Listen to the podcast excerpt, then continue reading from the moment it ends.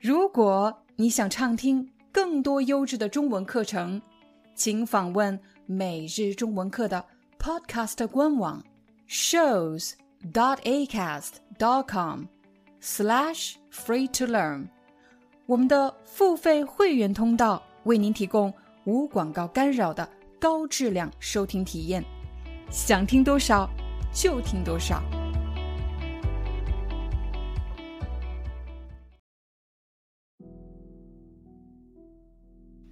和 Kim 相识、相恋的那几年，我一刻也没有停止思考过：我是谁，属于哪个群体？他是谁，属于哪个群体？我们的结合算不算一种背叛？我爱上的是一个帅气、善良。且优秀的男人，我爱的合情合理，但我不确定，那是一种发自内心纯粹的爱，还是因为我对外国文化的向往和在生活重压下求生欲激发出的爱。我不知道别人的跨国恋爱是怎样的。但在我们的故事里，最初的我常常是矛盾的，一边渴望，一边拒绝，一边追求，一边怀疑。他的人生对我而言是那么美好、陌生和遥远。二零零八年国庆假期，我终于决定去上海看他。为了这次旅行，我花光了半年来的积蓄。我买了往返机票、新裙子、新鞋子，不敢让他看到那双已经磨得褪色、快要破洞的高跟鞋。我是多么想体体面面的去上海见他一次。飞机落地上海已是晚上十一点，对上海的记忆。从踏上出租车的那一刻就开始了。上海的出租车司机彬彬有礼，他们称呼男人先生，称呼女人女士或者小姐。这是我在东莞不曾品尝到的优待，是从小城市长大的我从未见过的都市繁华。也许现在回想起来，那时的我。像个没见过世面的傻姑娘，但确实是因为没见过，不理解，所以内心的包袱才会如此沉重。Kim 的公寓落座于上海人民公园旁边，他和另一个法国男孩马克合租了这个公寓。马克的头发蓬松的卷成一团，我们打过招呼后。他就回自己的房间了。Kim 逗趣说：“马克是个夜猫子，晚上搞网站，白天睡大觉。”放下行李后，Kim 提出要带我出去走一走。这么晚了，我们还出去吗？我问他。在东莞天黑后，我是绝对不敢出门的。夜晚的城市对我来说。充满了危险，而 Kim 说：“带你去外滩看看，你来的时间短，我们得抓紧每一分每一秒。”我们边说边笑的走在上海的弄堂和街道里，路灯下，我们的影子快速移动着，时不时的重叠在一起。他拉着我跳上一辆出租车。马路两旁的灯火和高楼从车窗前快速闪过，那些光影像花朵一样映在我们的身上，映在车厢的每一个角落。上海的夜晚好似白天，我品尝到了久违的自由空气。转过街角。外滩的标志性建筑出现在我们眼前，那一刻，我好像是从梦境中醒来。这是上海，真的是上海。凌晨的外滩格外清静，没有拍照的游客，也没有售货的小贩，只有站在夜色中的我们。上海的微风是温柔的，像它一样；上海的夜景是优雅的。同他那般，我们望着江对面此起彼伏的高楼，看船只伴着汽笛和马达声缓缓驶过。城市的色彩融化在江水里，像琉璃一般发着透亮的光。清风拂过，他侧脸的轮廓在夜色里尤为清晰。这一刻。不是邮件，不是照片，它是立体的，有温度，有气息的，而且它离我那么那么的近。我们就这样走走停停，直到凌晨两点多才回到公寓。问题来了，今晚怎么过夜？他主动提出我睡他的卧室。他睡客厅的沙发。对于一个从小被教育女孩子要矜持、女德大于天的人来说，我不知道该如何安放那种说不清的羞耻感。轻轻互道晚安，我走进卧室，关上房门。那时，我还在纠结要不要把门反锁，结果。我就幼稚的用大床单把自己裹成了一个木乃伊，毫不夸张，从头到脚裹得密不透风。那个画面想起来真是既可爱又好笑。没错，这是我们在爱情里的第一次文化错位。我的纠结，他真心不懂。闭上眼。我闻得到床单上他的气味，这气味温暖、柔和，像春日的风，像夏日的夜。在睡梦中，我梦见他轻抚我的脸颊，可当我睁开眼时，什么都没有，那似乎只是一场梦。第二天清晨，阳光。从窗户洒进卧室。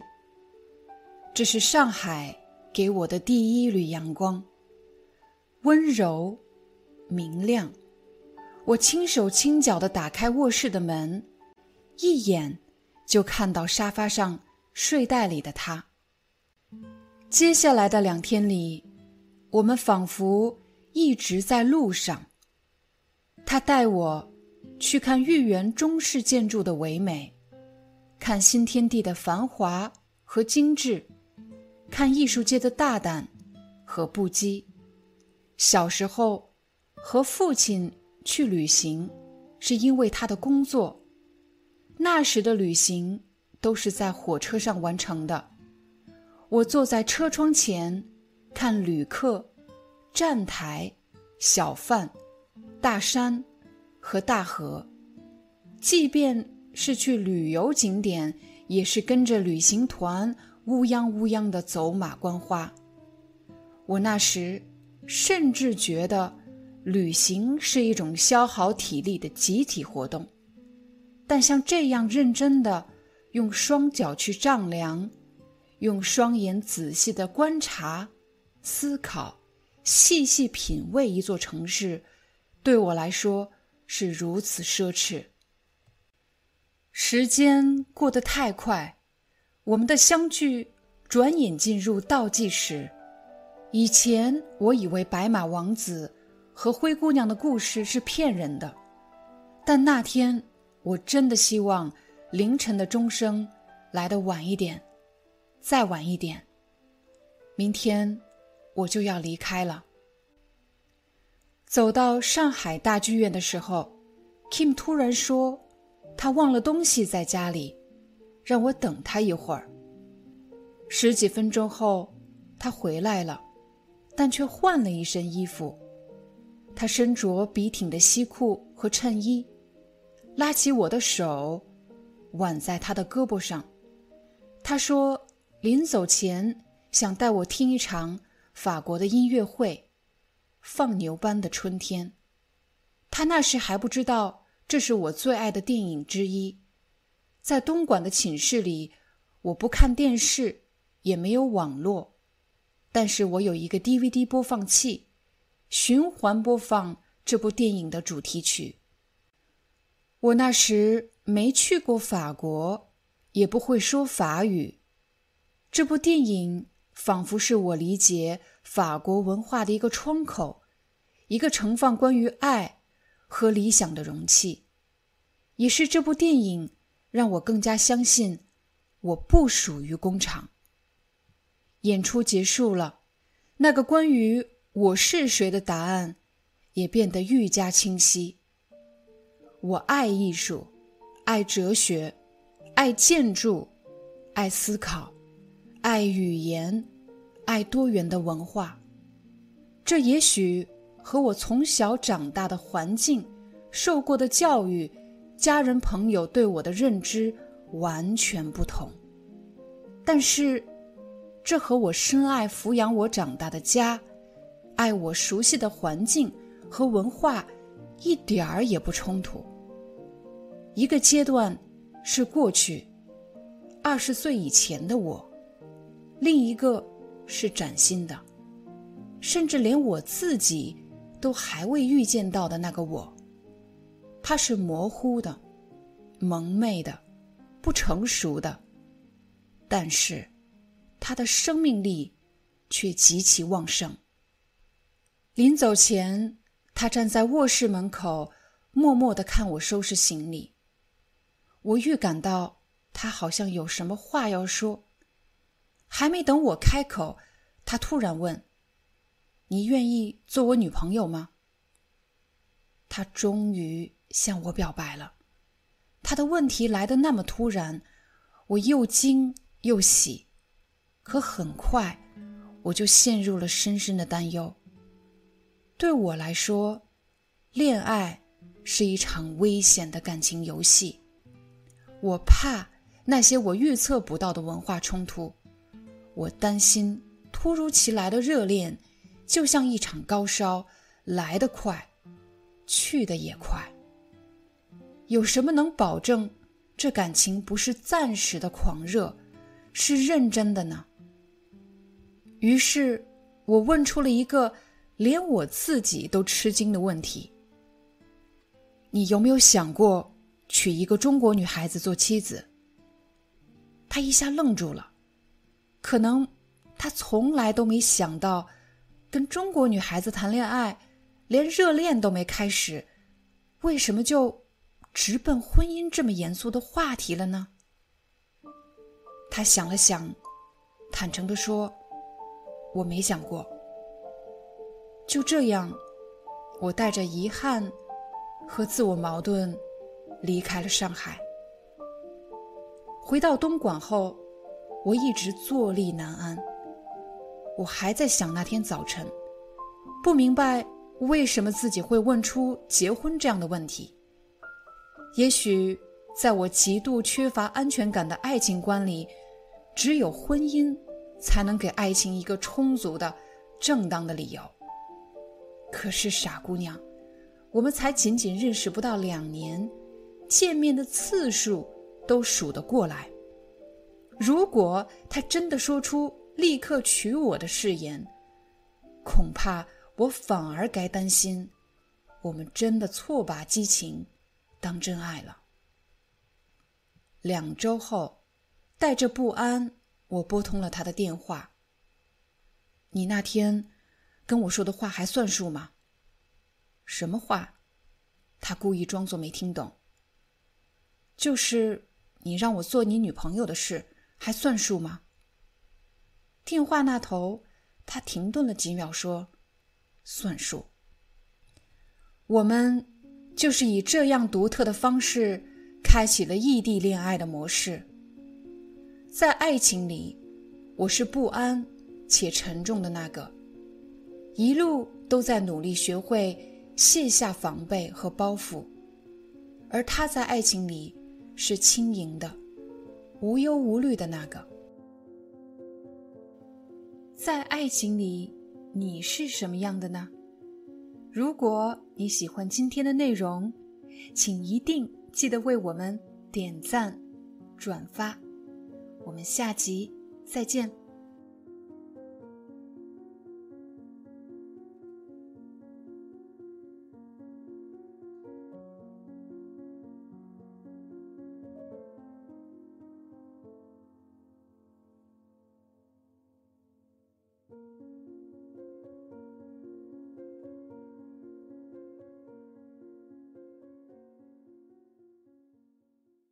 Hi. I'm your Chinese teacher, Liao Dan.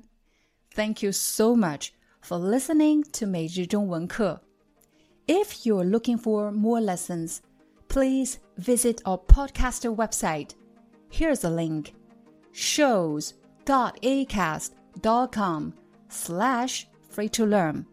As a silver member, you can get access to all the lessons we've created to help you learn natural Chinese in a fun, interesting, and immersive way.